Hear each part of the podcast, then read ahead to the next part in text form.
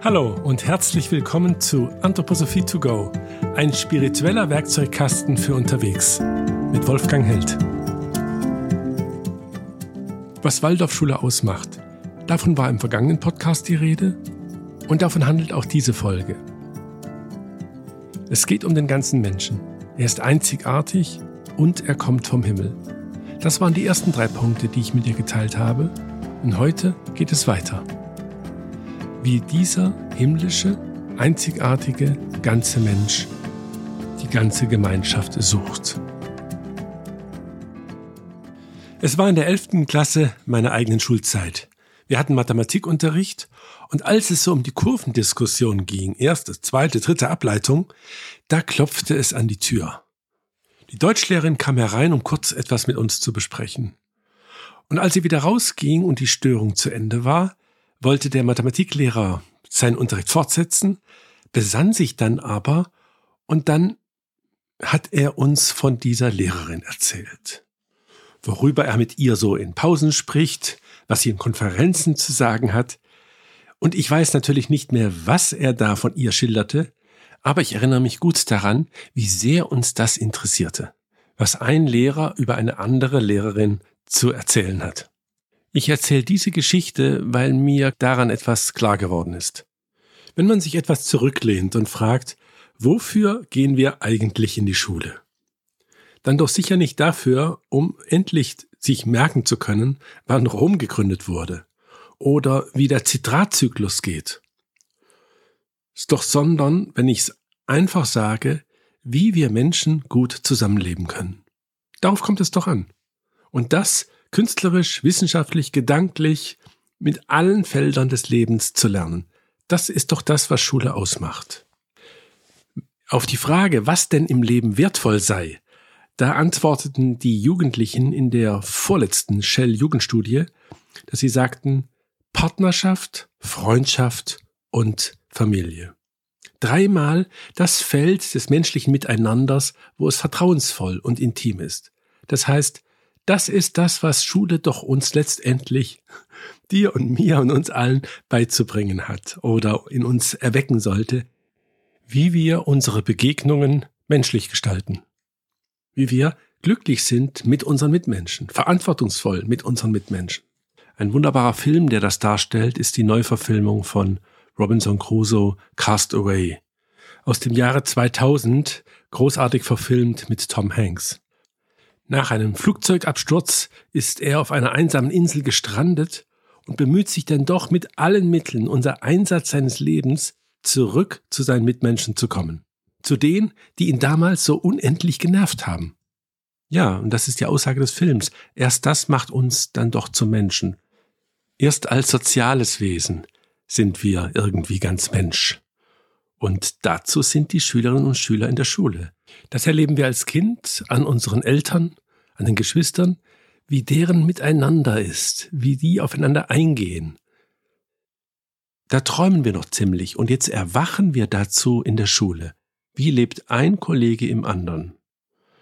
Denn wenn ich da das Ja zueinander finde, dann habe ich doch das Vertrauen, gewinne ich das Vertrauen, dass dieses Ja auch mir zukommt. Nicht nur von den Eltern, sondern von allen Menschen.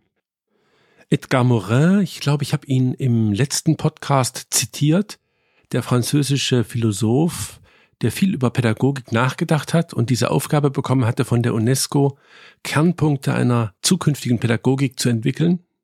Der nimmt als einen der sieben Punkte Verständnis für den anderen Menschen, für den Mitmenschen zu lehren. Darauf käme es in der Schule an. Wie sagt er? Ich lese mal vor. Sich zu verstehen ist entscheidend für die Menschheit geworden. Und deshalb muss es ein Ziel der Erziehung der Zukunft sein. Und er erinnert nochmal daran, dass all die Kommunikationstechniken von Internet und Handy und Telefon nicht Verständnis erzeugen, sondern es nur ermöglichen. Verständnis erzeugt ist, wo wir doch lernen, wo du lernst, ich lerne, wie ein anderer Mensch in meiner Seele seinen Raum finden darf. Ist eine Frage der Empathie. Und je verschiedener, je individueller wir Menschen werden, umso größer ist doch diese Aufgabe, das fortwährend zu ermöglichen. Diese Sozialisierung miteinander. Ah, es ist ein schreckliches Wort. Ja, dieses Dorf, von dem in dem afrikanischen Wort die Rede ist, du kennst wahrscheinlich diesen wundervollen Satz, um ein Kind zu erziehen, braucht es ein ganzes Dorf. Jetzt leben wir in der Stadt. Es gibt diese Dörfer nicht mehr. Die bauen wir fortwährend neu. Die baust du und die baue ich neu, wo wir eine Gemeinschaft herstellen und wo ein Schüler erlebt, eine Schülerin erlebt, wie ein anderer Lehrer in einem anderen zu Hause ist. Wie die miteinander sind, wie die sich verstehen, wie die ein Dorf zu bilden vermögen. Bei vielen Familien in der Küche ist der Stundenplan der Kinder mit einem Magnet auf den Kühlschrank gepinnt. Und manche malen dann die einzelnen Fächer in verschiedenen Farben an. Und das bringt es doch großartig ins Bild. Dass Schule so ein bunter Teppich, ein Bild der so verschiedenen Lehrerinnen und Lehrer ist, dass man nicht nur entdeckt, wie verschieden Menschen sein können, sondern eben ihr Miteinander, ihre Beziehung. Auf Studienreisen in Griechenland, Ägypten oder anderen Orten habe ich meistens einen Führer im Land, eine Führerin im Land noch dabei. Da ist es genauso. Da kann sie oder er viel Kluges sagen und ich kann alles Mögliche erzählen. Das ist die eine Ebene. Beinahe noch wichtiger ist, was zwischen uns beiden dann schwingt. An Beziehung, an Empathie. Das ist eines der Kernpunkte der Waldorfpädagogik oder, um ein schöneres Wort zu nehmen, gehört zum Herz der Waldorfpädagogik. Jede Woche ist diese Konferenz zum Beispiel, wo die Lehrerinnen und Lehrer vier, fünf Stunden zusammensitzen und es gibt immer wieder die Frage, mein Gott, so viel Zeit für Beratung? Ja, das ist aber mehr als die Beratung oder sollte mehr sein.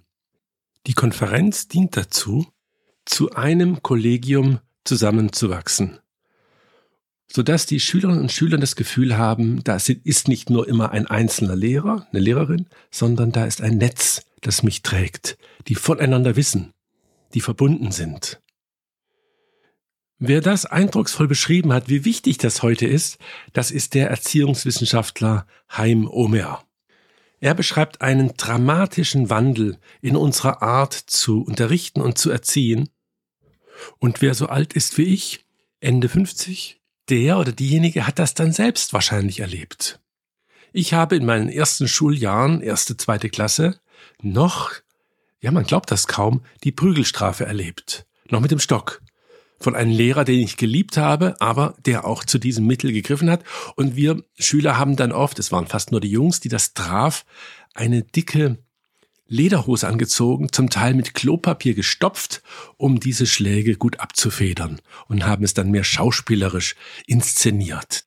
Erst 1973 und in Bayern sogar erst sieben Jahre später ist diese Form der Gewalt dann endlich verboten worden. Und ähm, es ist ein Thema für sich, dass eine der ersten Zeugnisse von Prügelstrafe von Augustinus ist in seinen Bekenntnissen und wo er sagt, wie kann ein Gott das zulassen? Das hat er im vierten Jahrhundert geschrieben. Ich komme zurück auf Heim Omer. Er beschreibt, dass bis in die 80er Jahre, und das war eben meine auslaufende Schulzeit dann, ein ja gefürchteter Satz, deutscher Satz, ähm, doch in der Erziehung gegolten hat. Ordnung ist das halbe Leben. Vermutlich klingt der in keiner Sprache so scharf, so überzeugend wie im Deutschen. Und ähm, wer eben in den 60er Jahren geboren wurde, der hat das noch erlebt, dass in dieser Gesellschaft Ordnung ein ganz hohes Gut ist. Und gegen die darfst du nicht versündigen. Und wenn du gegen sie versündigst und der Lehrer, die Lehrerin dich dann packt, dann war das innere Gefühl, die innere Gewissheit, der Lehrer, der hat die Ordnung auf seiner Seite. Und nicht nur die Ordnung, er hat den Polizist, er hat die Bademeisterin, er hat alle auf seiner Seite. Du bist als Schüler alleine, als Schülerin alleine. Und deshalb haben wir auch dann pariert, mehr oder weniger. Erziehung bedeutete Distanz und Dominanz. Oder aus Distanz konnte Erziehung dominieren. Und das ging, weil man als Schüler, Schülerin alleine war. Und Wie großartig, wie fantastisch ist es. Was für ein Hymnus müssen wir anstimmen, dass das vorbei ist. Dass heute Kinder, die geboren werden, noch lange bevor sie sprechen können, fühlen in dieser Welt, in die sie hineingekommen sind. Ich weiß, das gilt nicht für alle Länder, aber doch für immer mehr darf man hoffen. In dieser Welt gilt nicht mehr Ordnung als das Heilsversprechen, als das Bindeglied des sozialen Lebens, sondern Freiheit. Hier zählt Freiheit. Ich bin in eine freie Welt hereingekommen. Und wer das erfährt, weiß, da hat ein Lehrer, eine Lehrerin gar keine Chance, die sich jetzt aufspielt.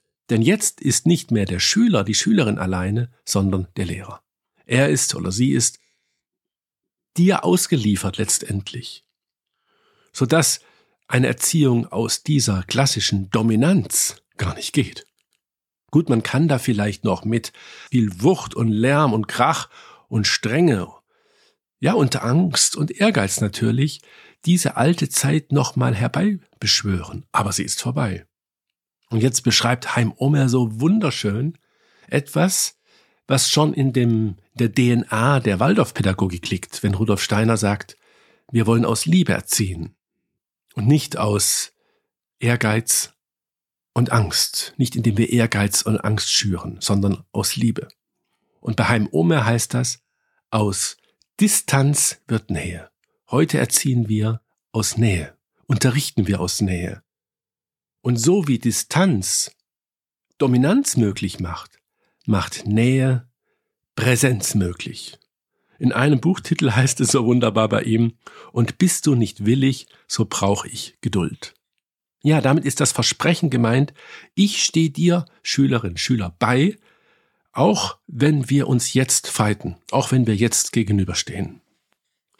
Wenn ich so aus Präsenz unterrichte, dann bleibe ich an dem Konflikt dran.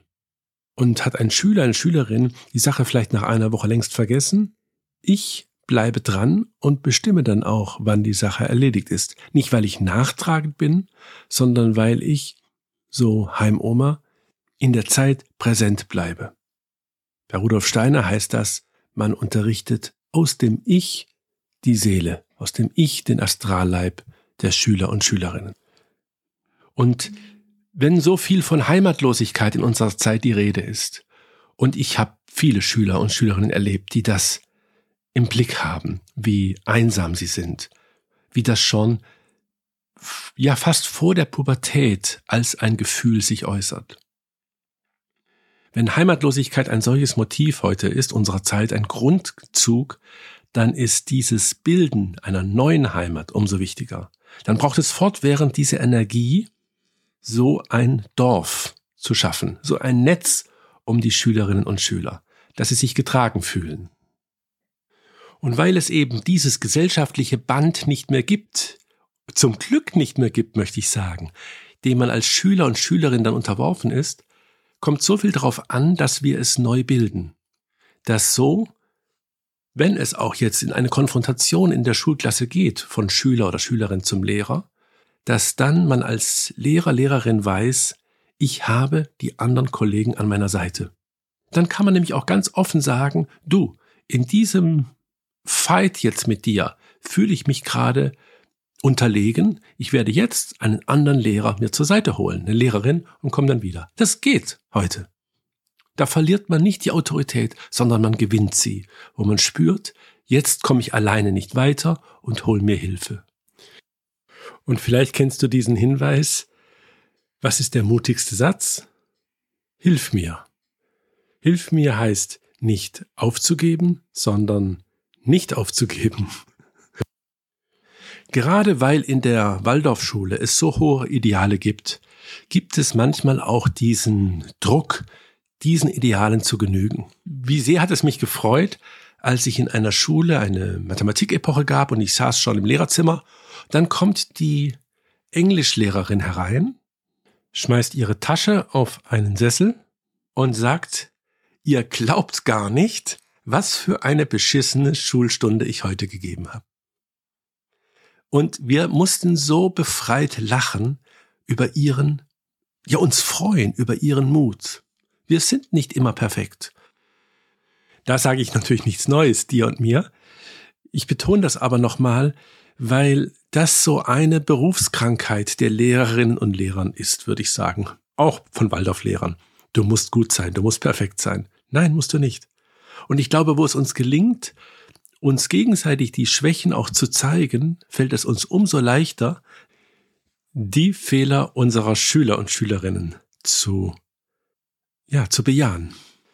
Wenn ich von Netz spreche, dann ist das ja der Schutz, wenn wir fallen. Dann hält uns das Netz. Es gibt aber auch etwas, das uns hält, damit wir nicht fallen. Und das gehört nun zum Herz der Waldorfschule. Etwas vom intimsten, schönsten, was man in der Arbeit in einem Kollegium erleben kann. Und ich wünsche mir eigentlich, dass das einmal auch Eltern erleben können, wenn das Kollegium zusammensitzt in einer Konferenz und jetzt eine Schülerin, einen Schüler einer Klasse geistig in die Mitte stellt und beginnt, diesen Schüler jetzt zu beschreiben, aus allen Perspektiven. Machen wir es etwas konkreter. Nennen wir sie Lisa. Wie Lisa im Unterricht ist, wie ihr Tisch aussieht, wie ihr Schulranzen aussieht, wie sie die Schuhe bindet, wie sie die Hand gibt, wie sie im Pausenhof läuft, wie sie zum Fenster herausschaut, wie sie mit anderen Freundinnen und Freunden zusammenspielt, wie sie aus dem Klassenzimmer stürmt, wie sie den Stift hält. Und all das zusammengenommen macht dann ihre Persönlichkeit aus, gibt uns ein Bild dieser Schülerin. Ja, vom Sportlehrer über die Klassenlehrerin bis zur Schulärztin trägt jeder dazu bei, das Bild dieses einen Menschen zu malen. Und weil das eine Gemeinschaft tut, ist das viel mehr noch als nur dieses Bild. Da entsteht jetzt ein Wärmeraum, eine geistige Heimat, um ja, diesen heranwachsenden und so heimatlos gefährdeten Menschen. Es gehört zu den Überraschungen oder Entdeckungen dann zu bemerken, wenn man so über einen Menschen gesprochen hat und in einer Art des Taktes, wo man innerlich auch diesen Menschen fragt, wir sprechen jetzt über dich, ist das in Ordnung? Manchen Schülern in der Oberstufe wird man es auch davor sogar sagen. Wenn man dann in den nächsten Tagen diese Schülerin, unsere Lisa, beobachtet, wie sie sich gibt, wie sie sich verhält, dann gibt es da feine Zeichen, als wäre sie irgendwie zu Hause angekommen. In der Waldorfpädagogik geht es um den ganzen Menschen. Er ist einzigartig und kommt vom Himmel und sucht die ganze Gemeinschaft. Was du und ich und wir alle tun können, dass die nächste Generation diese Gemeinschaft findet. Eine Gemeinschaft, die Ja zu ihnen sagt. Dass die Kinder und Jugendlichen das Ja zu sich selbst nicht verlernen. Nicht verlernen dieses Ja zur Welt, mit dem sie ja zu uns gekommen sind. Davon war in diesem Podcast die Rede. Vielen Dank, dass du mir zugehört hast. Hörtest eine Folge von Anthroposophie to go, ein spiritueller Werkzeugkasten für unterwegs. Hat dir der Podcast gefallen? Gib gerne eine Bewertung ab und abonniere unseren Kanal. Bis bald.